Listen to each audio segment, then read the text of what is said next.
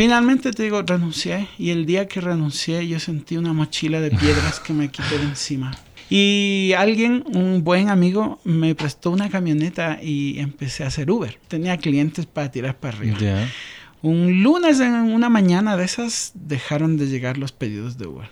Y ahí empecé a enfrentar una soledad diferente. Ya había enfrentado una soledad en el ministerio y yo creo que el Señor me permitió pasar todas estas cosas para volverme a mis raíces. Totalmente. David Luzuriaga es un hombre de barro.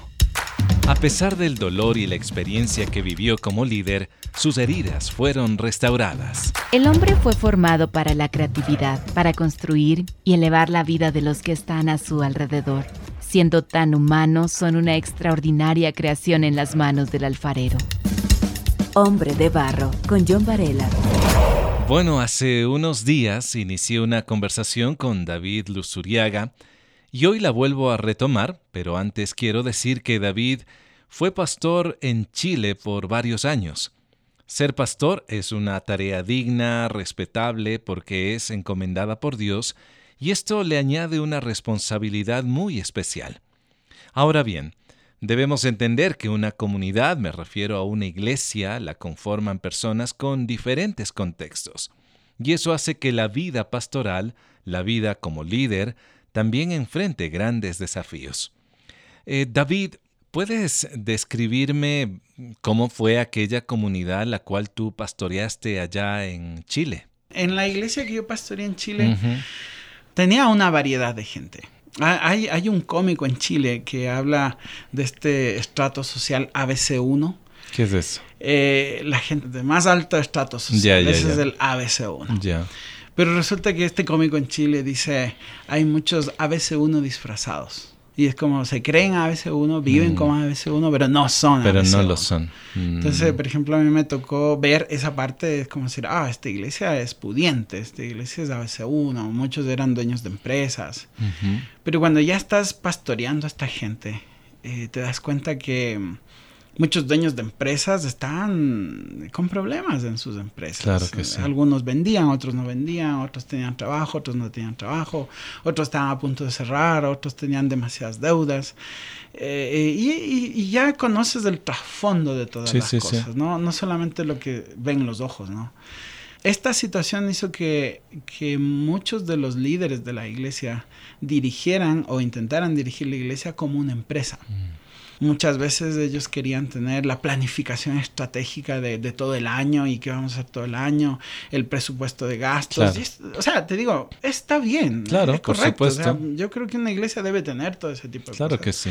Pero no debe ser la cosa final. Como el enfoque central. Exacto. O sea, como decir, para mí son herramientas que puedes usar para proyectar la iglesia. Eh, yo predicaba un domingo y al lunes siguiente, o, martes creo que era, teníamos reunión de evaluación del culto. Y, era así como, pastor, usted la corbata que se puso no hacía juego con su camisa.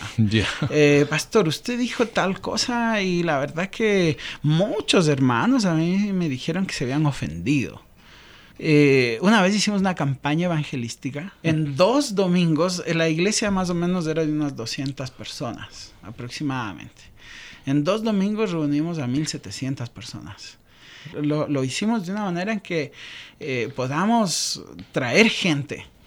De amigos, familia, vecinos, jefes, compañeros de trabajo, pero gente que ellos conocían para eso hicimos una, una estrategia, ¿no? Pasamos una tarjetita, qué sé yo. Y pusimos, por ejemplo, ahí eh, una marca por sí y por no.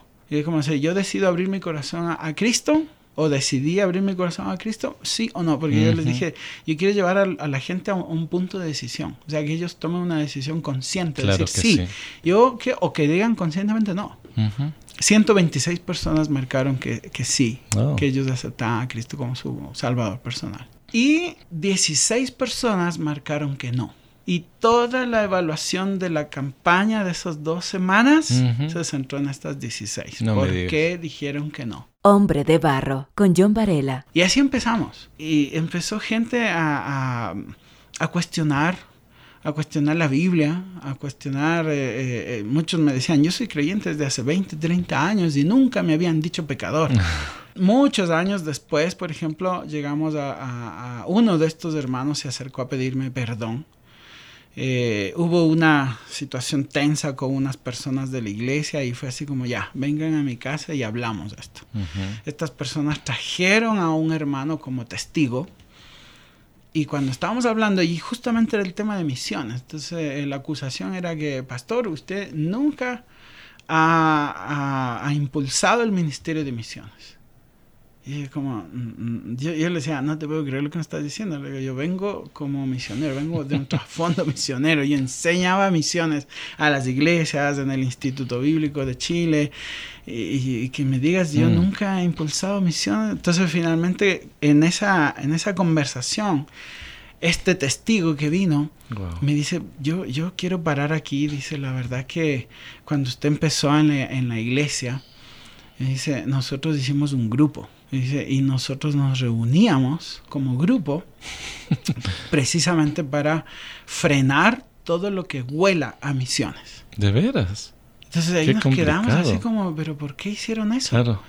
Entonces me dice, lo que pasa es que esta iglesia siempre ha sido evangelística, dijeron. Ya. Y lamentablemente estaba tomando el rumbo de misiones. Y yo le quedo mirando y le digo, hermano, que el Señor te perdone lo que hicieron. Porque efectivamente el Ministerio de Misiones que siempre lo tratamos de impulsar, siempre todas las, las, actividades, queríamos orar por misiones, queríamos hacer campamentos de misiones para niños, todo fue frenado, todo fue saboteado, no, oh. no, nos dejaban eh, el, el, liderazgo. No les permitía desarrollar. Claro. Qué crudo y difícil, ¿no? para, para ti como pastor, tu familia y todo, pero las misiones tiene el lado de compartir de Jesús y compartir a Jesús es evangelizar. Mira, como te digo, personas que finalmente yo llegué a saber, ya cuando salí de la iglesia, por ejemplo, uno de los líderes, nosotros nos juntábamos todos los martes al, como reunión de líderes eh, para mm, hablar de las situaciones de la iglesia. Nuestras reuniones allá en Chile empezaban a las 10 de la noche empezaban a esa hora. ¿Eso es temprano para Chile o no? Para Chile ya es un poco tarde, pero es como decir, eh, la gente llega del trabajo a la casa, ocho ah, y media, nueve, toma lo que se llama once allá, un, cafecito de la noche y de ahí íbamos a la, a la reunión. De veras. Y las reuniones iban hasta a veces hasta las dos, tres de la mañana. No me digas. Entonces, de repente uno de estos líderes empezó a faltar. Cuando ya yo salí de la iglesia, me enteré que los días martes, mientras todo el liderazgo estaba, el resto del liderazgo estaba reunido en el templo, él visitaba gente de la iglesia. Y le ponía en mi contra. Así, o sea, no, ¿cómo te digo? De alguna manera bonita. No Era el cizañoso. Exactamente. Ay, qué duro. David, aguantaste 10 años. bueno, digo aguantar después de, escucharte. Claro. E, es un aguante difícil. Incluso te digo, mira, esta semana Estuvimos hablando con mi hija. De esto ya, yo salí de la iglesia en el 2017. Ya, ya ha pasado tiempo. Y esta semana estuvimos hablando con mi hija. E, ella vive en los Estados Unidos ahora. Y estuvimos hablando de un tema y de repente sale el tema y dice, papá, yo la verdad que en la iglesia donde estábamos en Chile yo fui muy herida. ¿Qué pasó? Yo dije algo, una situación. No, me dice, es como ver cómo nos trataron, ver cómo ellos eh, veían o cómo utilizaban en el mal sentido a la familia pastoral como un empleado más, mm. como una persona que, que, tiene que hacer lo que el liderazgo de la iglesia diga, porque si no te echan, porque era una empresa. Mm. Entonces eh, me dice, yo fui muy herida en la iglesia, me dice. Qué triste. y hoy en día, me dice mi hija, hoy en día a mí me cuesta tener amigas sostener amistades en el tiempo. Porque en ese tiempo, cuando mi, hija me dice, cuando yo cumplí los 14 años y empecé a asistir a los jóvenes, a mí me rechazaron mucho. Oh. Y, te digo, ya hablando años después, viene a salir muchas situaciones. Mm. Em, nosotros aquí, mi esposa y yo tomamos un, un, taller, llegando acá a Ecuador, tomamos un taller que se llamaba mm, algo del cuidado pastoral. Y estábamos recién llegaditos. Y de repente uno de los talleristas era un psicólogo cristiano de los Estados Unidos y él habló sobre el burnout. Claro. El agotamiento. El agotamiento de, la gente, especialmente eh, el agotamiento en, los pastores, ¿no? a, nosotros nos interesaba el tema porque acá en Ecuador trabajamos, servimos en un ministerio que se llama Apoyo Pastoral. Exacto. Entonces cuando... Tú tienes mucho, mucha, experiencia. en eso. La cosa es esta, que cuando estábamos en este taller, él empieza a hablar del burnout. Yo apuntaba todo, porque todo era para mí así como, wow, abría los ojos. Revelador. Hasta cuando de repente dice, les voy a mostrar los 10 síntomas en orden progresivo del burnout. Y cuando muestra la diapositiva ahí en pantalla, yo me quedé helado. Y, mi esposa mm, mm, se da la vuelta y me dice, Todos de esos 10, tuviste, dice, llegaste hasta el 8. El 9 era pensamientos de suicidio y el 10 era suicidio. y mi esposa me dice, tú llegaste al 8. ¿Un año más? Te digo, un año más y ya no lo estoy contando. Hombre de Barro es el resultado del compromiso y la ayuda económica de personas como tú. Te invitamos a unirte ingresando a www.hcjb.org. David, puede haber alguien, sin duda, que no logra entender esto, porque hablar de iglesia o hablar de comunidad es hablar de un espacio, llamémoslo así, hasta cierto punto seguro, eh, donde se habla de amor, donde se habla de esperanza, donde debería primar eso Lamentablemente no siempre es el caso, no es para desanimar a nadie con lo que tú cuentas, pero son realidades, que muchas personas, como en tu caso, pastores o líderes o misioneros, han tenido o hemos tenido que experimentar esa ausencia de un cuidado pastoral en donde se ha exigido, pero se ha exigido no con las herramientas correctas. Hay heridas, por supuesto, David, y es triste que hablar de heridas dentro de la misma iglesia.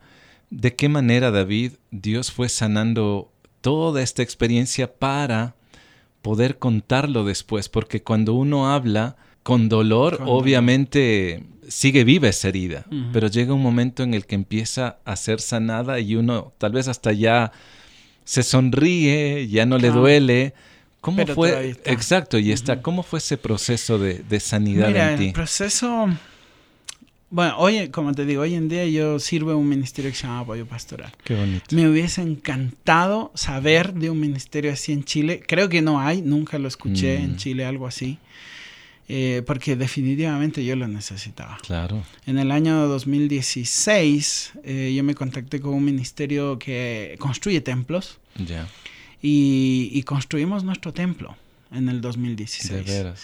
Eh, era un ministerio norteamericano y yo era el nexo. Yo era el que traducía a los norteamericanos que venían. Habían algunos requisitos que ellos ponían. O sea, te digo, yo pasé unos seis meses de, de, extremo trabajo.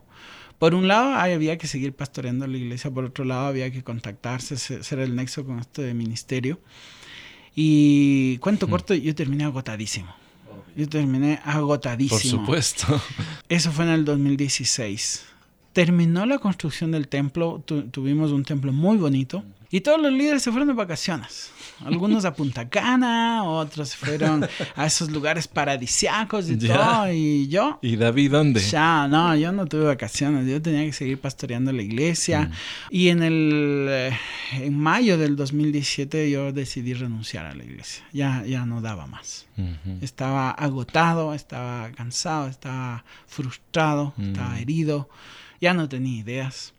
Ahora, déjame decirte que en esos años, entre el 2010 y el 2017 más o menos, yo era pastor de la iglesia a tiempo completo.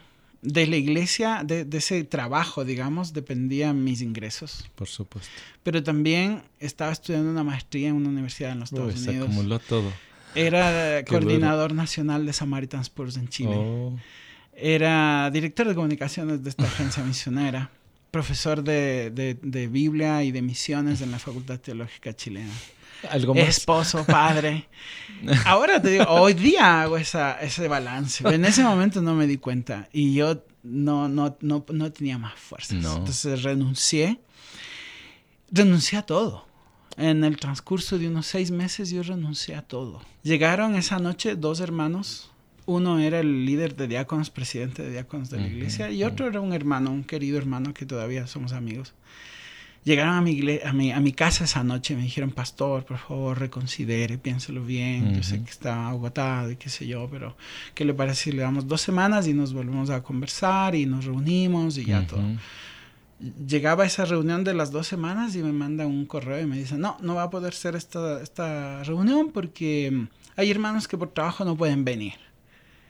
Y esa excusa vieja yo ya me la sabía. Dije, mm. alguna trama hay. Y no, me tiraron para un mes más. Cuando llegó a esa reunión, la reunión que yo iba era para yo decir si sigo o si no sigo dentro de la iglesia. En ese mes yo no prediqué, no pasó nada, nada. es como que me pusieron una, me, pusieron una disciplina que se inventaron debajo de la manga, hmm. me aislaron totalmente.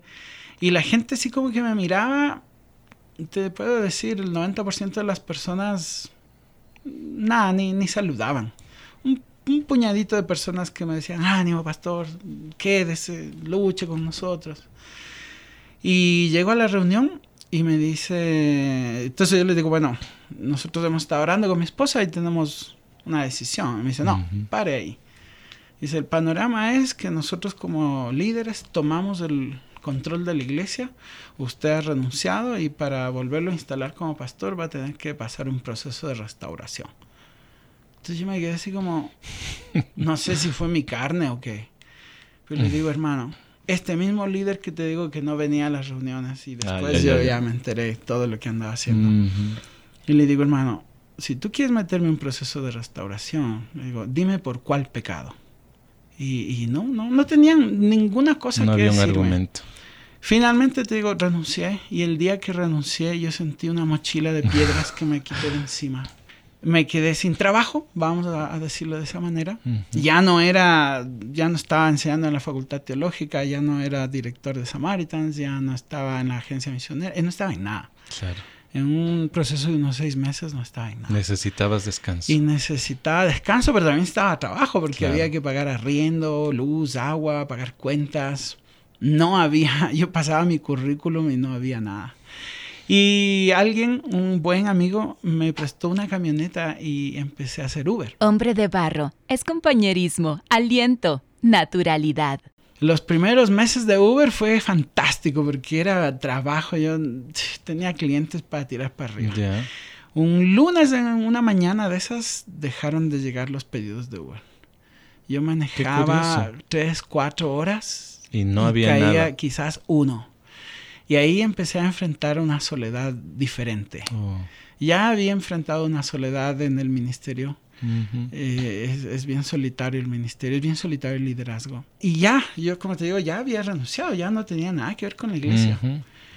Y ahí empecé a darme cuenta que en esas largas jornadas que yo manejaba por todo Santiago de Chile y, no tenía pasajeros y no caían pasajeros en el Uber, a veces yo me detenía en los semáforos y lloraba. Mm.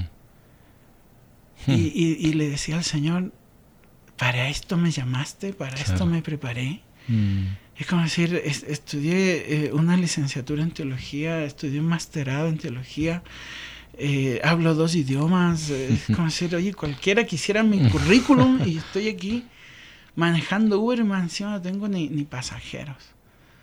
Y, y, yo llegué a un momento en que, literal, yo cuando de repente llegaba a un pedido de Uber, yo tenía que secarme las lágrimas para atender a esa persona. Mm. Porque yo lloraba. Y, te digo, lloraba de tristeza, lloraba de soledad, lloraba de las iras. Y eso te digo, una tarde estaba escuchando a, Charles Stanley. Ya. Y justamente, yo había leído varios libros de Charles Stanley, La paz del perdón, uno de los libros que recomiendo a todo el mundo. Pero esa noche, esa tarde estaba escuchando uno de sus sermones y él empezó diciendo el que se enoja pierde. Wow, y, y, y, como te digo, hago hincapié en esto, ¿no? De que ya pasaron varios meses de que yo había renunciado a la iglesia. Esa mochila de piedras ya me la quité, ya no era mi responsabilidad. Me di cuenta que dentro de mi corazón no había raíces de amargura, había árboles de amargura. Mm. Había una amargura, pero increíble, que ya no tenía que ver con esa gente. Esto estaba dentro de mí. Esto está, eh, como te digo, en más que enraizado. Y en ese momento yo dije, no, no, este, este, se convirtió en mi pecado. Claro. Y necesito sacarlo. Eh, paré, paré la camioneta en un lugar, me desconecté del Uber y oré. Pero no fue, ¿cómo te digo? No fue esa oración emotiva de decir, Señor, vengo a tus pies. No, no, no. Fue una oración, yo creo que como Ana. Porque mientras oraba, lloraba.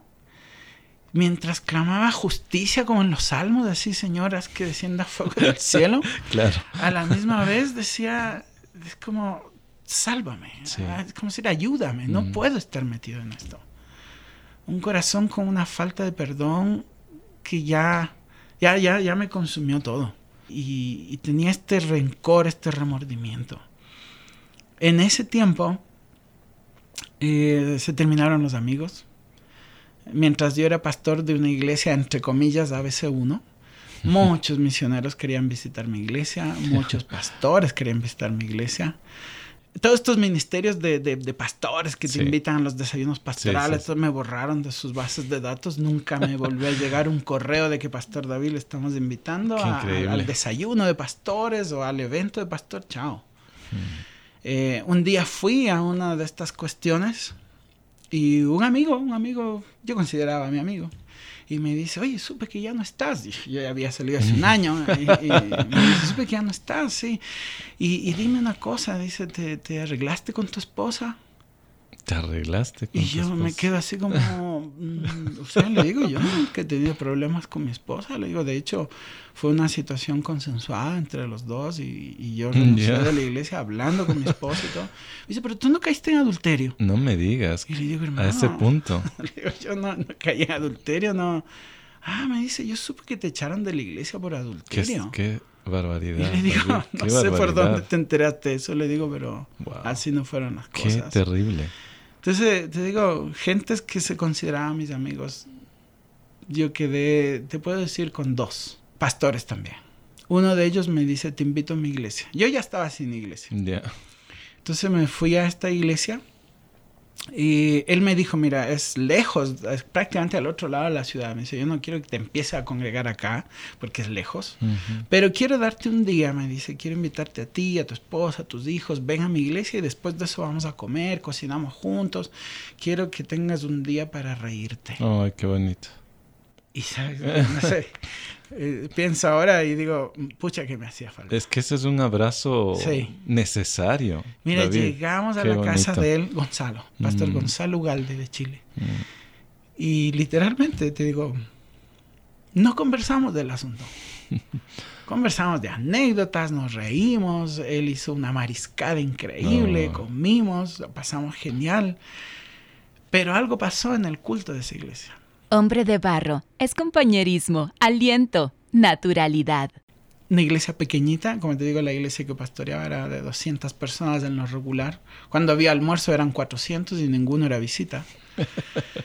y, resulta que en una iglesia pequeña de unos 50 miembros, nos sentamos mi, mi, familia ahí en una, en una fila de bancas y empezamos a cantar, o sea, intentamos empezar a cantar y yo tenía un nudo en la garganta, yo no, podía cantar.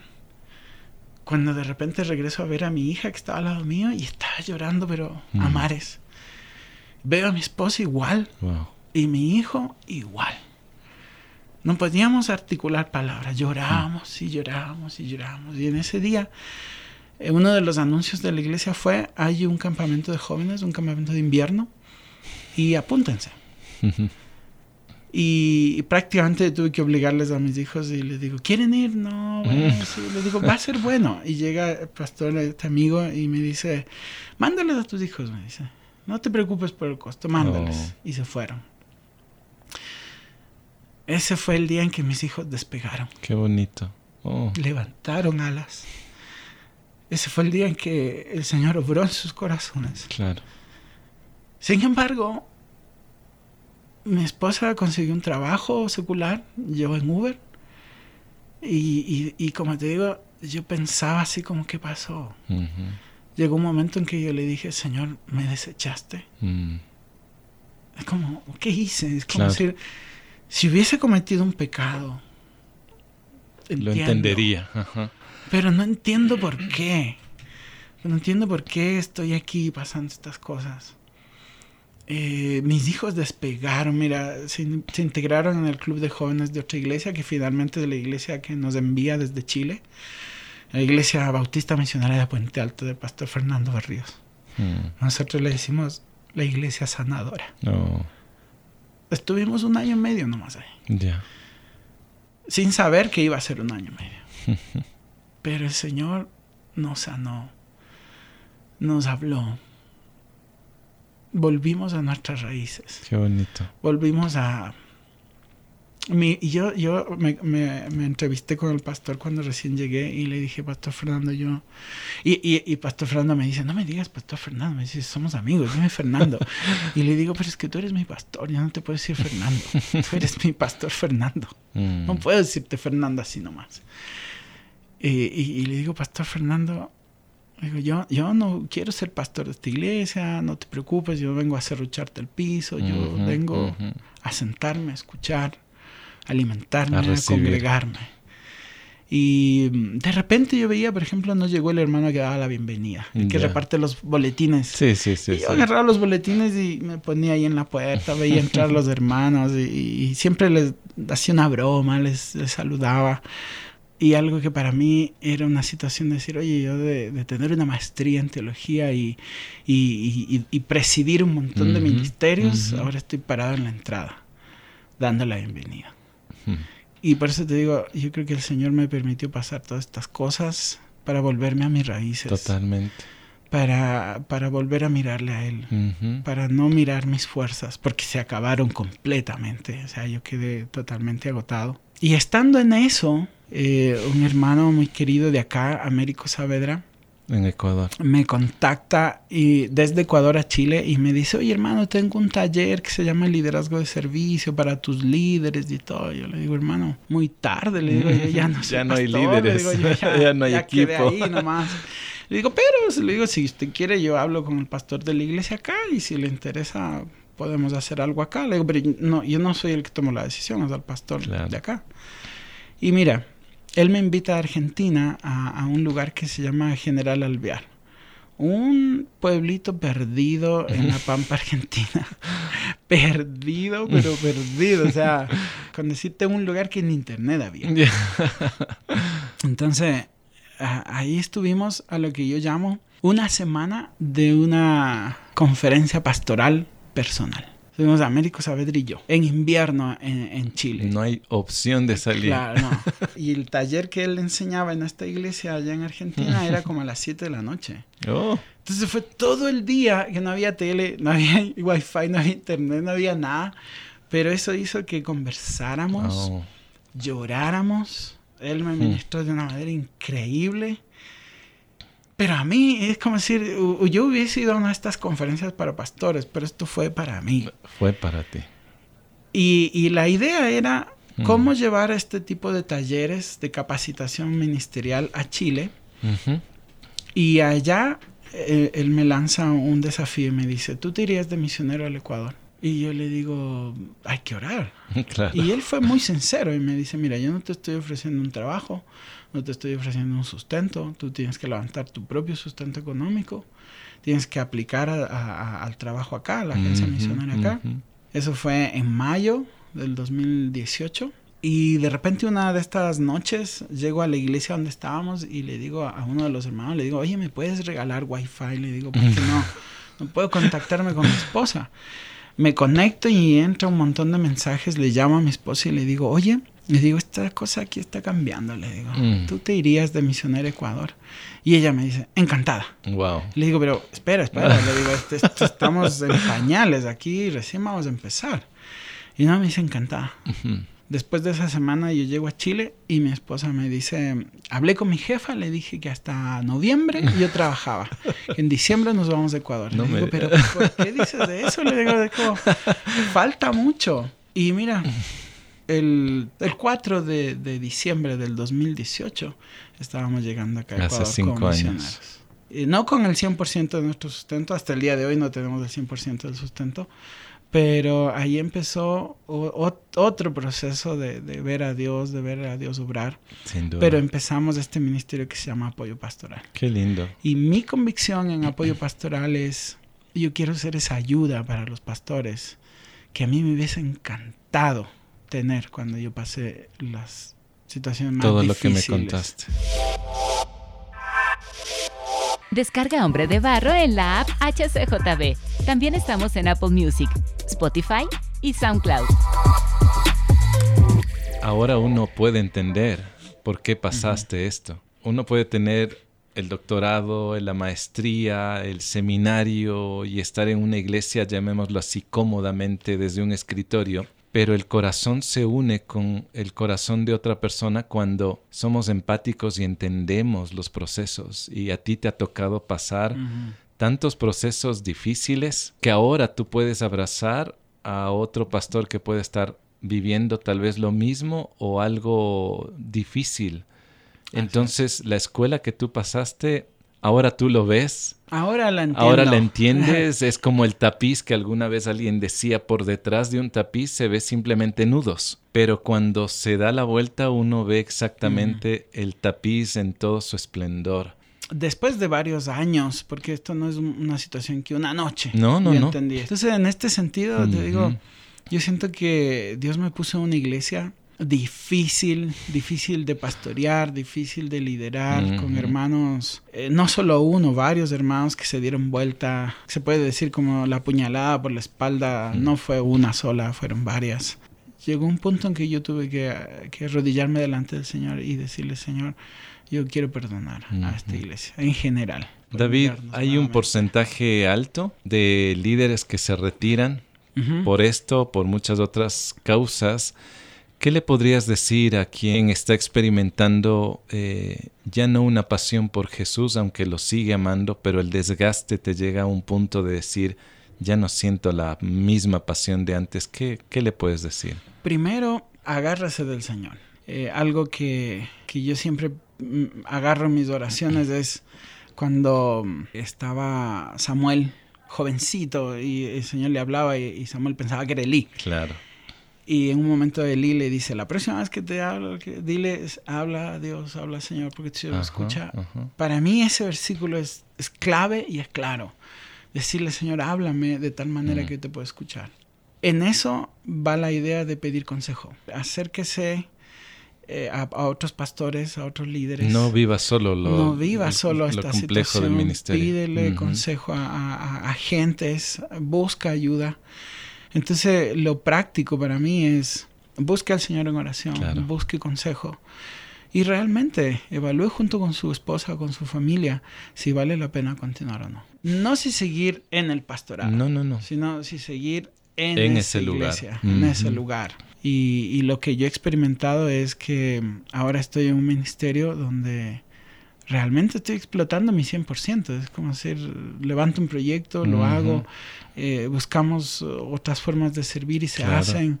Y, y, te digo, y tenemos esta idea de decir, yo quiero apoyar al pastor y a su familia. Claro. Tú hablaste de un programa de cuidado pastoral. ¿Cómo contactarte para quien tiene este anhelo de, de implementarlo en su comunidad? Mm. Bueno, nosotros estamos trabajando aquí con la Fundación Voz y Manos. Y siempre digo, Voz y Manos es todo lo que no es Ministerio Radial de HCJB. Eh, vozymanos.org, eh, ahí estamos, somos tres ministerios. Eh, si quiere poner vozymanos.org barra apoyo, ahí estamos. Encuéntrenos, búsquenos. la verdad que trabajamos en estas áreas, ¿no? De mentoría, acompañamiento, capacitación ministerial. Mucho de lo que yo quería o hubiese querido es que mis líderes sean capacitados ministerialmente. Que, entiendan que la iglesia no es una empresa, que entiendan que ser líder de la iglesia no es ser el jefe del pastor. No. Que, entiendan cómo se maneja una iglesia bíblicamente. Totalmente. Voz y manos. Barra apoyo. Perfecto, David, te agradezco por abrir tu corazón, gracias por exponerte y gracias por traer una realidad que eh, pienso yo más que uno puede sentirse identificado, pero qué bueno saber que en medio de esta experiencia has tomado esta iniciativa de poder también llegar al corazón y sanar, conversar, apoyar a aquellos líderes. Gracias David por tu tiempo. Muchas gracias, muchas gracias John. Sin generalizar, es triste señalar que líderes y personas no vinculadas al liderazgo han sido dañadas por otras dentro de una iglesia, dentro de una comunidad. La experiencia de David no se queda en el dolor que le provocaron. La lección que encuentro es que a pesar de, hay sanidad, hay perdón y un volver a empezar. Este episodio se titula Heridas en el liderazgo y es la segunda parte. El episodio es el número 104 del podcast Hombre de Barro. Te agradezco por compartir este podcast con otros. Si deseas contactarme, me encuentras en Facebook e Instagram como John Varela. La próxima semana tendré a otro hombre de barro. Hasta pronto. Hombre de barro con John Varela. Hombre de barro es una producción de HCJB.